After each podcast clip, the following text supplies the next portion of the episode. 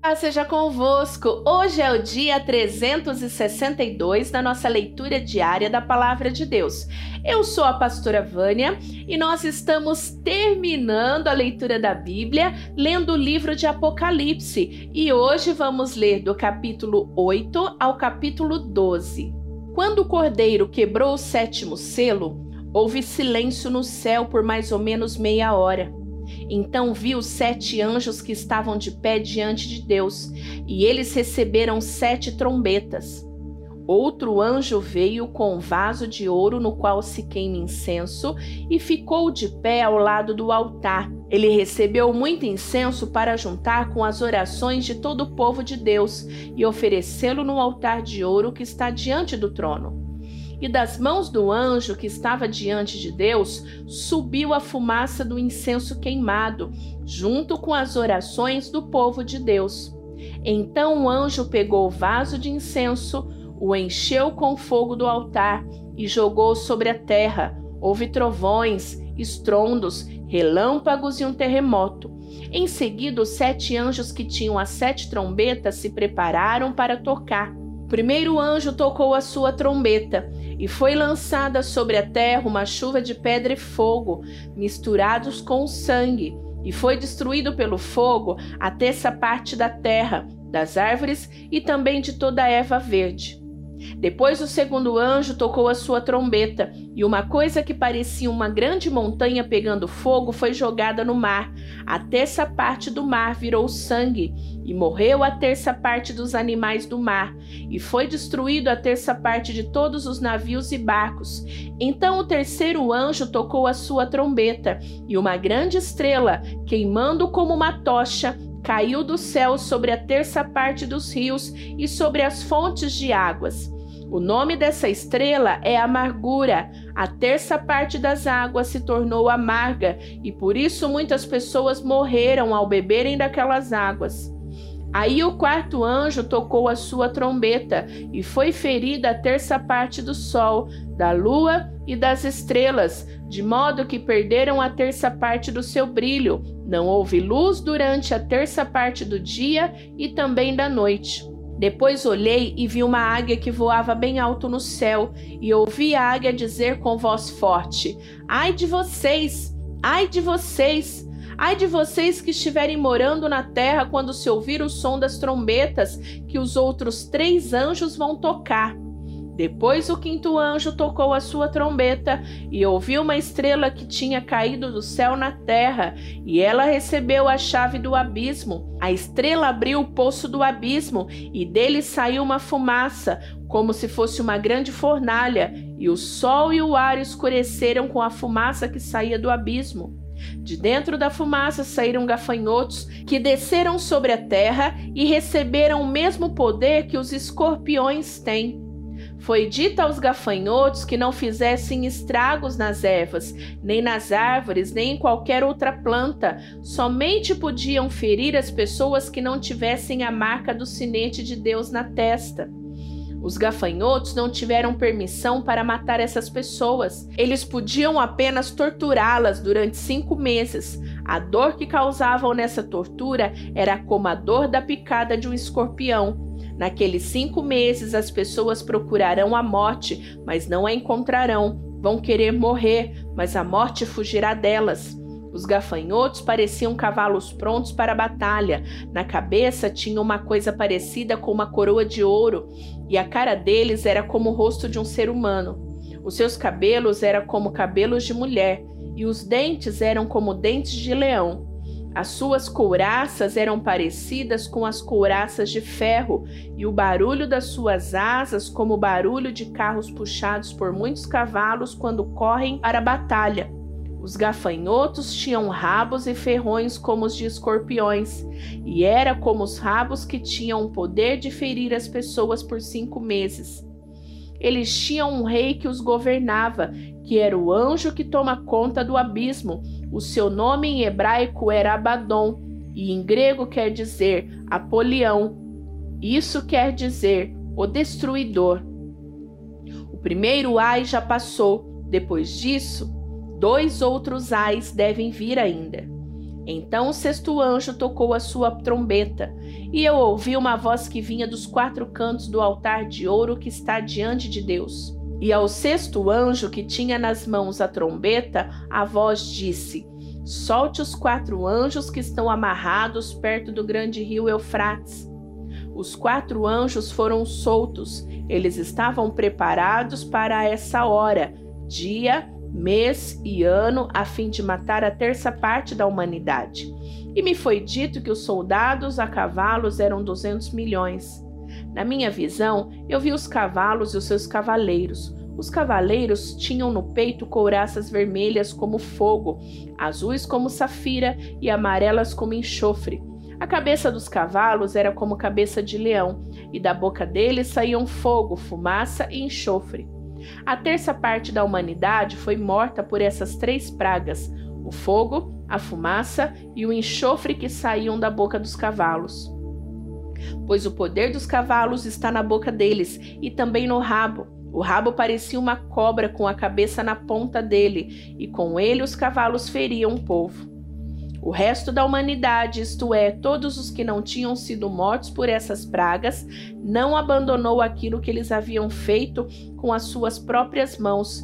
Eles não pararam de adorar os demônios e os ídolos de ouro, de prata, de bronze, de pedra e de madeira que não podem ver, nem ouvir, nem andar. Também não se arrependeram dos seus crimes de morte, nem de suas feitiçarias, nem da sua imoralidade sexual nem dos seus roubos. Então vi outro anjo forte que estava descendo do céu. A sua roupa era uma nuvem, e ele tinha um arco-íris na cabeça, e o seu rosto era como o sol, e as pernas eram como colunas de fogo. O anjo tinha um livrinho aberto na mão. Ele pôs o pé direito sobre o mar e o esquerdo sobre a terra e gritou com voz muito forte, que parecia o rugido de leões. Depois que gritou, os sete trovões responderam com estrondo. No momento em que eles falavam, eu ia escrever, mas ouvi uma voz do céu que dizia: Guarde em segredo o que os sete trovões disseram, não escreva nada. Depois o anjo que vi em pé sobre o mar e sobre a terra levantou a mão direita para o céu e fez um juramento em nome de Deus, que vive para todo sempre, que criou o céu, a terra, o mar e tudo que existe neles. O juramento foi este: não vai demorar mais. Quando o sétimo anjo tocar a trombeta, Deus cumprirá o seu plano secreto, como anunciou aos seus servos e profetas. Então a voz do céu que eu tinha ouvido falou outra vez comigo, dizendo: Vá até o anjo que está em pé sobre o mar e sobre a terra e pegue o livro aberto que ele tem na mão. Eu fui e pedi ao anjo livrinho, e ele me disse: Pegue o livrinho e coma-o. No seu estômago ele ficará azedo, mas na sua boca será doce como mel. Aí peguei o livrinho da mão do anjo e o comi, e na minha boca ele era doce como mel, mas depois que o engoli, meu estômago ficou azedo. Então me disseram: você precisa anunciar outra vez a mensagem de Deus a respeito de muitas nações, raça, línguas e reis. Depois disso, percebi uma régua de medir parecida com um caniço e me disseram: Levante-se, tire as medidas do templo de Deus e do altar e conte as pessoas que estão adorando no templo. Porém, não tire as medidas do pátio exterior do templo, pois esse pátio foi dado aos pagãos que pisarão a cidade santa durante 42 meses. Eu enviarei as minhas duas testemunhas, vestidas com roupa feita de pano grosseiro, e elas anunciarão a mensagem de Deus durante 1260 dias.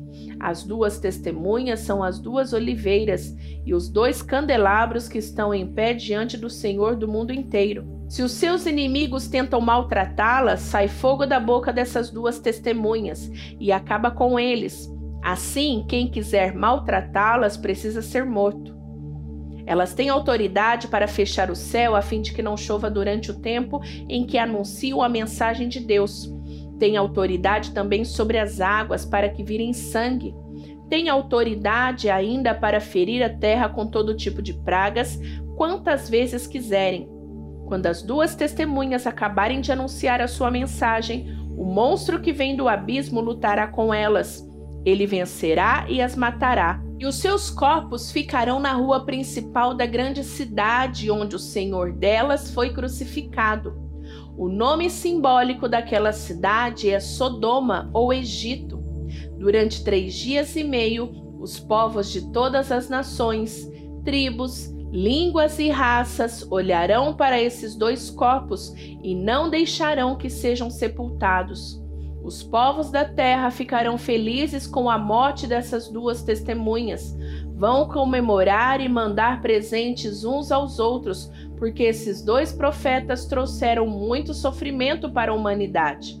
Mas depois desses três dias e meio, um sopro de vida veio de Deus e entrou neles, e eles se levantaram. E todas as pessoas que os viram ficaram com medo terrível. Aí os dois profetas ouviram uma voz forte que vinham do céu e lhe diziam: Subam aqui. Enquanto seus inimigos olhavam, os dois profetas subiram ao céu numa nuvem. Naquele momento, houve um violento terremoto. A décima parte da cidade foi destruída e morreram sete mil pessoas, e outras ficaram com muito medo e louvaram a grandeza do Deus do céu.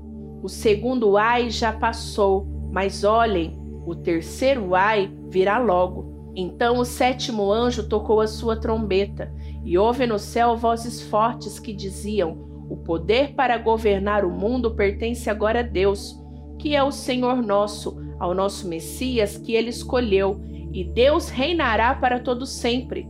Aí os vinte e quatro líderes que estavam sentados nos seus tronos diante de Deus ajoelharam-se, encostaram o rosto no chão e adoraram a Deus, dizendo: Ó Senhor Deus, Todo-Poderoso, que és e que eras, nós te damos graças porque tu tens usado o teu grande poder e começastes a reinar. Os pagãos estão muito furiosos porque já chegou o momento de mostrares a tua ira e a hora de os mortos serem julgados. Chegou o momento de recompensares os teus servos, os profetas, e todo o teu povo, e todos os que te temem, tanto os importantes como os humildes. Chegou o momento de destruíres os que matam pessoas na terra.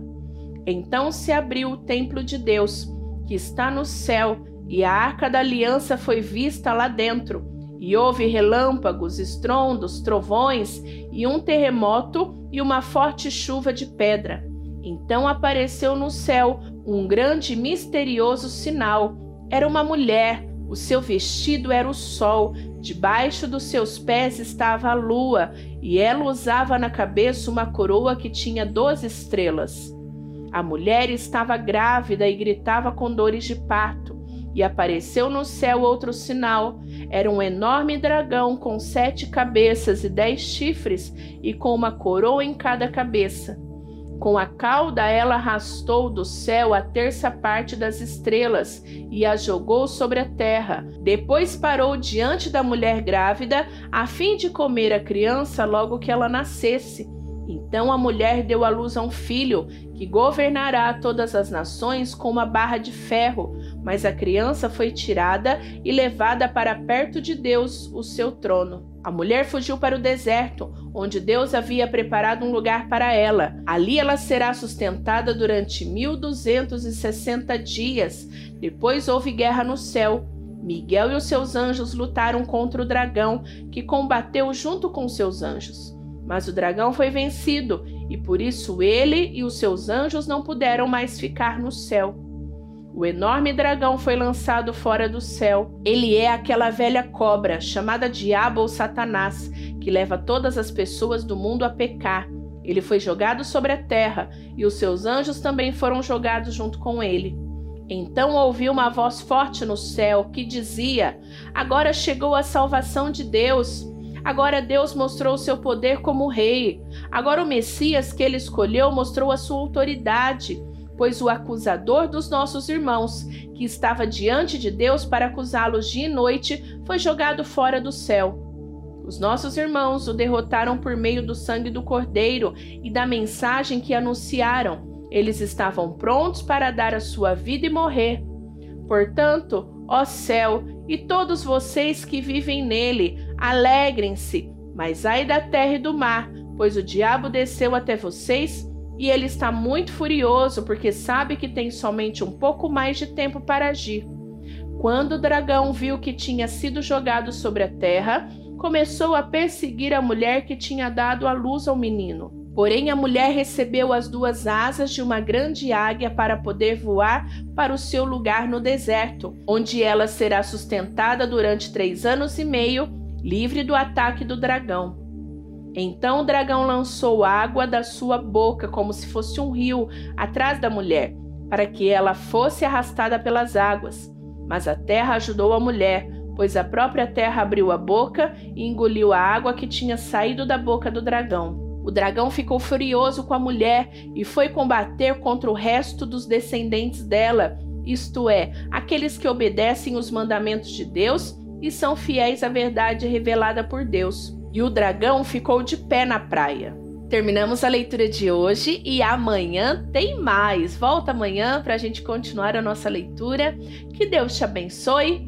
Beijo da pastora Vânia. Tchau, tchau.